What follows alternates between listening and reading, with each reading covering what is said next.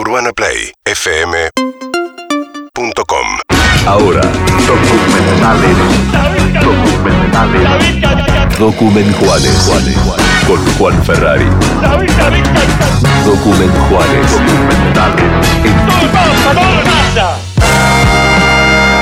Ya de por sí meternos en un año a la eh, Geroni Vareiro cuando hicieron año 2007 aquí y nos dimos cuenta la cantidad de cosas que pasan tantas cosas en un año que está bueno cuando paras la pelota y lo revisas. El año 71 descubrimos que tiene muchísimo, pero me lo vendiste de la mejor manera y es contándome que el cerebro detrás de todo eso es Asif Kapadia. Exactamente, vamos a hablar de una serie documental que estrenó Apple el 21 de mayo 1971, no es un dato menor, son 50 años de aquel año tan eh, importante para, para la música. Arranquemos directamente por esta serie y después recorremos algunas otras recomendaciones documentales, pero ah, perdón. no pasa nada, ¿no? Capadia Pero- es el que hizo Maradona, el documental De definitivo, Cena, documental Cena, de Amy. Winehouse y produjo el de Oasis también, que es muy bueno. Tiene una productora junto a James Gay Reese, que es el mismo tipo que estuvo atrás de Amy y de Cena, pero Asif Kapadia es un poco como la, cabeza o la cara más visible de, eso. Y en este caso, junto a Apple TV, eh, Apple TV Plus, eh, marcan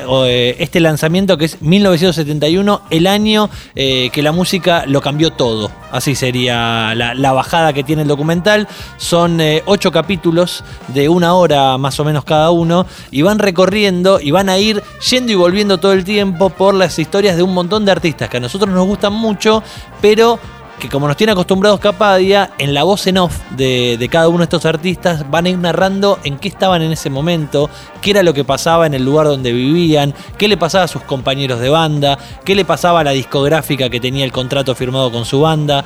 Es realmente súper interesante porque el documental arranca hablando de que si vos eras el público de esta música en un momento y estabas abstraído de lo mainstream, que era la televisión y los medios, tu único lenguaje, tu única incorporación de data era la música.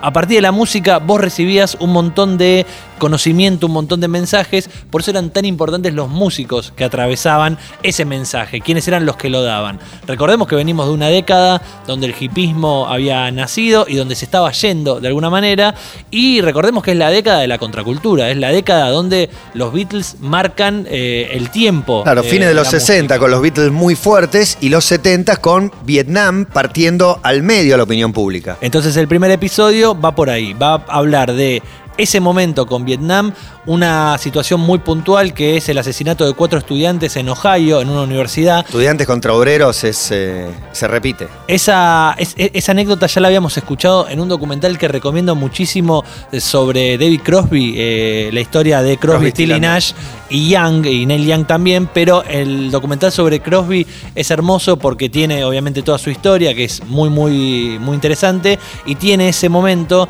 donde después de una manifestación en la universidad, cuatro estudiantes eh, fueron asesinados y Neil Young escribe una canción y marca como el principio de, una década también, que es esto de escribir la protesta de lo que está pasando en ese momento. O sea, sucedió la, la muerte de estos chicos, Neil Young se fue con una guitarra y salió al escenario a cantar esta canción. O sea, empezaba otro tipo de comunicación o de mensaje. Y de activismo, podríamos decir, Sí, ¿no? Porque estaba muy vinculado al activismo. Incluso los artistas más populares, artistas pop, eh, tenían un mensaje tremendamente activo. Exactamente, y como está el caso de esta canción que escribe Neil Young, también hay dos casos emblemáticos. Uno es el de Marvin Gaye. Marvin Gaye es el tipo que nace del sello Motown y que empieza haciendo estas baladas, estas canciones de RB y de amor, pero con el tiempo va haciendo un recorrido a lo largo de su carrera que para mí es increíble, hay que seguir la carrera y la discografía de Marvin Gaye, pero sobre todo hay un antes y un después cuando su hermano va a Vietnam, va a pelear a Vietnam, muere en Vietnam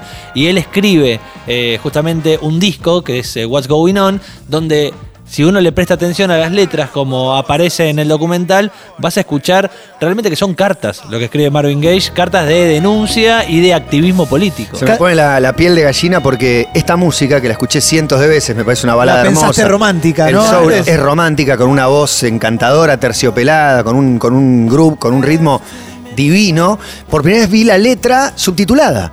Entonces, ya esa letra que no le prestó atención se convirtió en un manifiesto explícito. Los activistas con sus pancartas, ahí están los manifestantes contando y detallando cómo el mundo se está yendo a la mierda. El año pasado la volvieron a revalorizar esta nunca nunca nunca perdió valor, No, pero el año pasado se volvió a poner nuevamente Pero la letra, primera ahí, plana. En otros idiomas la letra llegaba menos, tal vez. Y, y si no me equivoco, fue la Rolling Stone que cada tanto hace esas encuestas que le encantan más a los periodistas que a, que a los lectores. Los pero 50 de, mejores, los los mejores 30 discos. mejores. Y pusieron What's Going On como mejor disco de todos los tiempos. Por supuesto que es recontra discutible. Si volvés a ver este documental, eh, hay algo que te pasa de poner en valor algo que está fuera de contexto, que es Claro. difícil darle valor, sobre todo a una década y a un año, no es una década, Es a un un año, año, es un año. en el que pasan tantas cosas. Yo quiero decir que los 70 son los nuevos 80, después de que la década pasada idealizamos casi hasta la, la ridiculez a la década del 80, porque tiene mucho para ser idealizada. Yo pensé que cierto desgaste nos iba a hacer desembocar en los 90 para revisar. Pero creo que los 70 son, son los nuevos 80, porque te vas para atrás, la, moda, el look, la indumentaria, el nacimiento de las tendencias de la música. El 60 es muy en blanco y negro y el 70 es el primer color con esa ropa, con esa moda que es, eh, no, no puedes salir cuando entras. Incluyendo la violencia política y el activismo que también empezó en nuestro país y en el mundo muy, muy fuertemente. La era de la hiperinformación te da también lugar a que puedas escuchar las cosas en contexto, puedas consumir al producto artístico con un contexto. No como podía ser hace 20 años que te llegaba el CD y era. ¿Escuchaste disco de Zeppelin? Claro, escuchá las canciones, punto. Ahora No escuchá qué el- pasaba y por qué escribieron esto. Y entendés un montón de cosas más. Y te lo enriquece muchísimo más el disfrute de ese, de, de- de ese producto artístico. Además hay cantantes muy vinculados al activismo, pero piensen en este tipo que tiene que convencer a un sello como Motown de ahora quiero ir por acá y quiero hacer este disco. Algo que muchas veces charlamos con Agustín y Fede en su columna, que es cuando un músico da vuelta de página y dice, ya sé, para vos yo hago esto, estoy medio encasillado acá. No, bueno, ahora necesito hacer otra cosa, necesito hacer este disco que no es lo que el público espera de mí, pero termina clavando un What's Going On. ¿Cuántos eh, capítulos tiene 1971 la serie que estamos mencionando que no está en Netflix? Digo, No, exactamente. Hay que buscarla. Hay que buscarla por ahí. Ahí estoy buscando porque para mí son ocho, pero ahora tengo la duda si son ocho o si son. Yo vi los dos primeros. O si son seis. Tengo esa duda y lo, lo voy a. Ya la imagen, chequear. la imagen, eh, te volvés loco con No, la moda, no. con los looks, con todo. Todo, todo es una, es una época que es espectacular. Seis horas de, de base me estás diciendo. Sí, Está claro, buenísimo. sí. Y, y de hecho, perdón. digo, cuando termi- yo terminé el segundo y dije, qué, qué bueno que quedan seis para ver. Les quiero hacer una pregunta a los tres, que no, no es respecto del docu 70. que vivieron en los 70. No, pero que, que les gusta analizar la, la música con contexto y Sí. sin contexto. La, la sensación que tengo es como que eh, en los 80 y los 90, o que ahora nos sorprendemos porque hay músicos que toman posición política, no ahora, sino ya a fines de los 2000, digamos desde el 2000 para acá. Como que entre los 80 y 90 hubo un hueco en eso, porque en los 70 se veía claramente. Claramente. No, para mí hubo mucho también. actores, y después pasó algo en el medio. Los 90 por ahí son más platinados y, y más frívolos, pero siempre hay un discurso político y una queja. Y, y es tan vigente como viejo que la música se ocupe de, de causas sociales o reivindicaciones. Los 70 tienen también un montón de cuestiones con respecto al cine, por ejemplo. Empieza la camada norteamericana, probablemente, la- si no es la más importante de todos los tiempos, es la más No, importante de los últimos que 50 musicalmente, años. cuando ahora Juan repase, también. Y el otro día leía un, Lo- u- Una frase que me quedó es, eh, estábamos creando eh, el siglo XXI sin saberlo. Todo nace, cuando ves decís, todo viene de ahí, todo viene de la década del 70. Y todo, además- para- todo me ceba mucho, pero una cosita y con esto te juro que te cierro. Vi un título el otro día que decía, no me acuerdo ni quién era, pero decía, ahora hablan de poliamor, en los 70 ya lo practicábamos. Claro, pero claro. todo estaba ahí. Sí, No, y además en el, en documental es un acierto que hay testimonios de personas que hoy están vinculadas a la industria de la música, pero que en el año 71 vendían discos en una disquería. No eran estos tipos mega grosos como Jimmy Iovine, por ejemplo, eh, al frente de una, de una discográfica. Era gente que no eran los músicos arriba del escenario y de a poco se estaban haciendo el su registro de Jagger de diciendo, la industria. bueno, no nos alcanza para pagar los impuestos, así que nos vamos a Francia. Bueno, ¿no? esa historia- Un semestre, porque no tenemos un mango partido al medio, pero cuando saquemos el próximo disco vamos a tener. Pero cuando el disco recaude bien, vamos a tener que pagar muchos impuestos. Bueno, eso. Esa historia- quebrados, los están quebrados. Esa historia está vinculada al episodio 2 de 1971, donde se habla de esa fina- en los finales de la década del 60, las drogas, el hipismo, cómo las bandas están toca o los artistas están tocados por las drogas en distintos lugares. Aparece Sly, Sly Robbie, eh, and the Family Stone, aparecen obviamente los Stones. Los Stones están en un momento eh, clave porque ellos vienen de hacer una gira que termina en San Francisco, en un show muy accidentado, un show donde, donde también termina con muchísimos heridos, un show gratuito. Mueren cuatro personas. Mueren cuatro personas, exactamente. Están los Hells Angels en el medio ahí armando Tremendo. el, el- el Pero- bardo. Pero pará, ves a Jagger diciendo, pará, soltalo, pará, no le pegues, nos vamos, eh vos, Hayes Angel, no le pegues. Está la película, hay un documental sobre ese recital, Exacto. pro- el- la grabación del recital, ni siquiera es un documental, pero existe, existe, es mortal. Eh, lo- los Stones en ese momento se vuelven, ellos tienen un problema con, con el fisco, con los impuestos, entonces deciden irse a Francia, donde en Francia se ponen a grabar, y ahí está es la historia increíble de Exile on Main Street, de, de ese disco. Impresionante. No, en la grabó- Costa Azul. se grabó en el sur de Richard se alquila una mansión Exacto. y cae la gente, caen, Ah, caen y todo- caen. Aparte el disco es top 3 de los mejores de la historia de los Rolling Stones. Sin duda, Sí. sí. Y vamos a cerrar con algo de ese disco.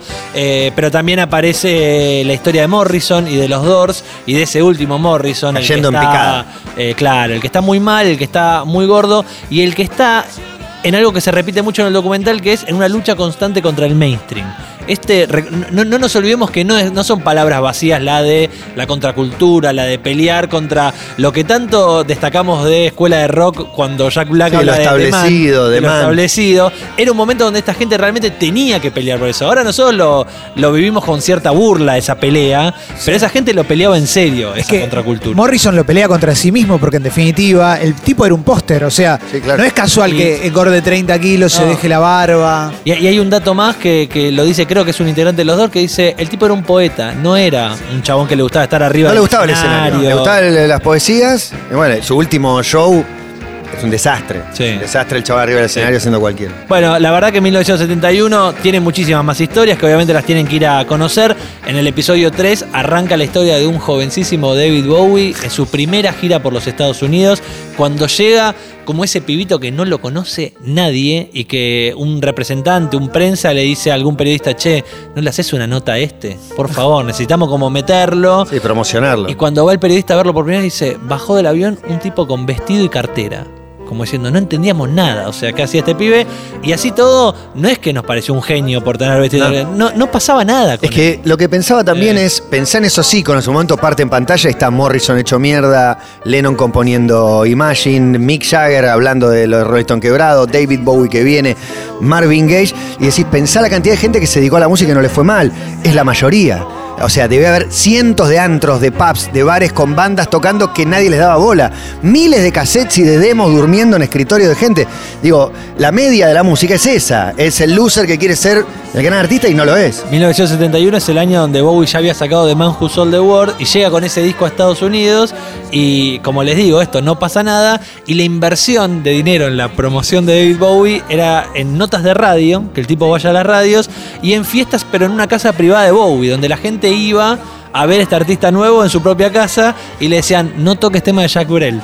No toques tema de Jacques Brel, Bowie tocaba tema de Jacques Brel, este cantautor francés, que no le importaba a nadie, pero ¿quién era el vecino de Bowie? Andy Warhol, que también armaba unas fiestas bárbaras donde la gente se fue de la fiesta de Bowie, incluido Bowie, que también se fue a la fiesta de Warhol y ahí empieza un poco su historia en Estados Unidos. Warhol seguramente tuvo una conciencia de lo que estaba pasando alrededor porque era muy vivo para eso, pero me pregunto si el que tenía 20 años en ese momento se daba cuenta de lo que estaba pasando, estaba fuera de la norma. No, a Porque nivel nunca volvió a pasar escala- algo así. A nivel escala, no sé, era imposible darse cuenta. ¿Viste? Vas a una batea de estrenos en la disquería y es irrepetible lo que pasaba en esa época. sí, se estaban formando íconos culturales de los próximos 50 años. No eran solo el artista que vendía discos. No, aparte de Todos eso. los que nombramos son íconos culturales. Me faltó Led Zeppelin, Elton No, John. todo- todo No, no, eso aparecen, también está. aparecen, eso también aparecen está. todos. Sí, no. Me Tienen que ver loco. 1971. Piensen que es la época donde la separación de los Beatles también amenaza por primera vez al rock.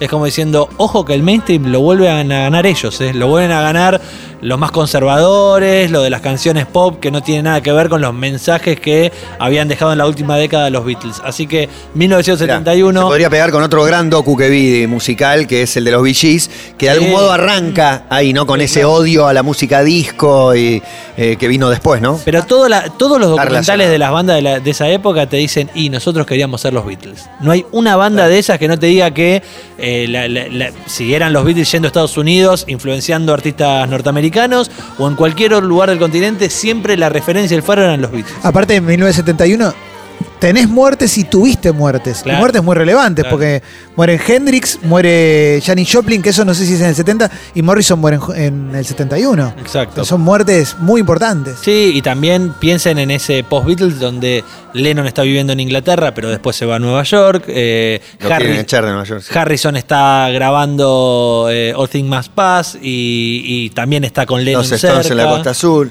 Bueno, es un momento increíble de la música para poner en contexto y para ver no solamente las historias de los artistas, sino también lo que pasaba a nivel política, lo que pasaba a nivel social. Vale la pena. Muhammad llama- Ali, aparece Muhammad Ali perdiendo con Fraser, un bocón, un bocón hermoso. Espectacular. Bueno, 1971, lo tienen que ver, si no se lo vamos a contar todo. 1971. Y después les quiero recomendar otra serie documental que es de HBO, pero que no se consigue por ahora en HBO porque es de HBO Europa. De hecho, es de una como un su- subdepartamento que se llama eh, HBO Nordic, como que es de los países nórdicos, eh, donde nos va a llevar a un caso policial en Suecia, que les quiero contar porque estoy totalmente enganchado con este caso. Nos vamos a ir a una congregación de la iglesia pentecostal donde viven los miembros de esta congregación en distintas casitas en una especie de pequeña comunidad. Un día llaman al 911 de ellos porque en una de estas casitas hay un tipo que recibió tres impactos de bala y está herido y está llamando él a la, a la policía porque necesita por favor que lo vengan a, a socorrer. Dos casas más allá hay una mujer asesinada también de arma de fuego, ella ya está muerta y en el medio hay algunos integrantes de esta comunidad que estaban entre una casa y la otra y no se entiende bien qué es lo que pasó. Entonces, cuando la policía empieza a investigar, aparece una mujer que confiesa haber eh, asesinado a la, a la mujer y, y en este caso es un intento de homicidio porque no muere el, el otro tipo, pero ella dice que sí, que efectivamente fue con un arma y que les disparó a los dos. Y cuando le preguntan por qué le disparó, era porque recibía unos mensajes de texto en su celular que decían que ya era momento de, de hacerlo, que no lo dude más, que se iba a liberar, que esto era un paso para estar más cerca de Dios. Eh, entonces ella sintió que esos mensajes que le llegaban al celular eran suficientes como para ir, obviamente una persona con, con un desequilibrio mental, entonces iba con una pistola y eh, decidió matarlos. Pero cuando empiezan a indagar, descubren que el marido de la mujer asesinada era el pastor de, de la iglesia y era el tipo que si se divorciaba de su mujer no podía seguir siendo el pastor. Y el tipo este estaba manteniendo una relación extramatrimonial. Uh. Y con, no con la, con la asesina, sino con la mujer del tipo herido. Excelente. Momento. Excelente. Él le mandaba los mensajitos Armó de todo el plan, o sea, se, se valió de una señora que tenía un, un problema, esquizofrenia o lo que sea, pero esos mensajes de texto existieron. Mira, esos mensajes de texto existieron, pero no son escritos y enviados por él, sino que él le decía, che, mira, él tenía, por un motivo que lo van a ver en la serie, eh, el viejo celular de ella. Y le dijo, che, están llegando a tus celulares mensajes de un anónimo, te los reenvío. No. Nos estamos Bueno. riendo, pero hay dos, hay dos Ah, bueno, fue hace mucho tiempo. ¿hace cuánto fue? Fue en el tiempo. 62. No, no, no. Aparte son Bueno, nórdicos, claro. Matías. Fue- olvidate. 1971 no había celulares. No, pero allá sí. Ah, Fue en, el, do- fue en el 2001, pero lo interesante de esta historia es que este tipo, ni bien arranca la serie documental, ya lleva 17 años preso, pero quiere hablar. bien. No, buenísimo. Bien, me vendiste y, bien. y quiere contar. ¿Cómo se llama? ¿Cómo se llama? Se llama Pray, eh, Obey and Kill. Rezá, obedece y mata. Buenísimo. Medio vean Kill. ¿Dónde? Obey and Kill. Es de HBO, pero también hay que buscarlo por ahí porque se encuentra en internet fácil. Pero Uy, no es- dos recomendaciones difíciles para buscar. Bueno, Pero pero, que bueno, de- que pero nombre de disco de buena, Metallica, buena. ¿eh? Buena, buena, buena. Nombre para disco de Metallica. Obey and Kill. Sí, sí, disco de metal. Disco de metal, con la palabra kill sobre todo. Sí. Últimas cosas que quería mencionar en la columna de hoy y muy rápido. Ya tienen para ver el tráiler de uno de los documentales que más estoy esperando este año que se llama Road Runner y es la historia eh, dirigida por eh, Morgan Neville. Se me fue el nombre ahora y me quiero morir. Eh, ayúdenme, este chef tan famoso y periodista. Anthony Bourdain. Anthony Bourdain, se me ha olvidado el nombre. Road Runner es el documental que cuenta la vida y obra de Anthony ¿La Bourdain. vida y muerte o la vida? Eh, no, La vida y muerte también. Mm. Sí, de, de Anthony Bourdain. Pero lo único que está hasta ahora es el tráiler que ya se está por estrenar. Morgan Neville es el tipo que dirigió el documental de Keith Richards, que tiene Muy bueno. Netflix. El Muy bueno. documental de A 20 Pasos de la Fama sobre el grupo de coristas que recibía justamente a estos músicos de Inglaterra en los 70. Y el que hizo Won't You Be My Neighbor, la historia de Fred Rogers, un conductor infantil que también es buenísimo y está en Netflix. Así que estén atentos porque ya se estrena el documental de Anthony Bourdain. Eh, y creo que eso es todo para hoy. Vayan a ver 1971, que es el gran estreno de la semana. Urbana Play 1043.